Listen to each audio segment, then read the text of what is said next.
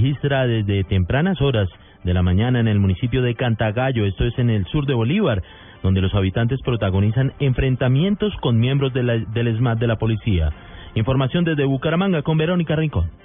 Un policía herido, cuatro personas capturadas y daños en la vivienda de la alcaldesa de Cantagallo Sur de Bolívar han dejado los enfrentamientos entre habitantes e integrantes del grupo antidisturbios. El coronel Oscar González, comandante de la policía del Magdalena Medio, confirmó la situación. Después de 15 días de negociaciones de los diferentes entes de control, la alcaldía municipal, y al no llegarse a ningún acuerdo fue necesaria la intervención de la Policía Nacional para restablecer el orden con el escuadrón móvil antidisturbios. Según los habitantes, la protesta es porque que hace más de un año el servicio de salud es deficiente y a las zonas veredales no llegan ni las ambulancias. Tenemos más de dos años y medio que en las veredas no tenemos promotoras. En el casco urbano no hay médicos, no hay medicamentos, no hay transporte. La casa de la alcaldesa permanece custodiada por miembros de la policía. En Bucaramanga, Verónica Rincón, Blue Radio.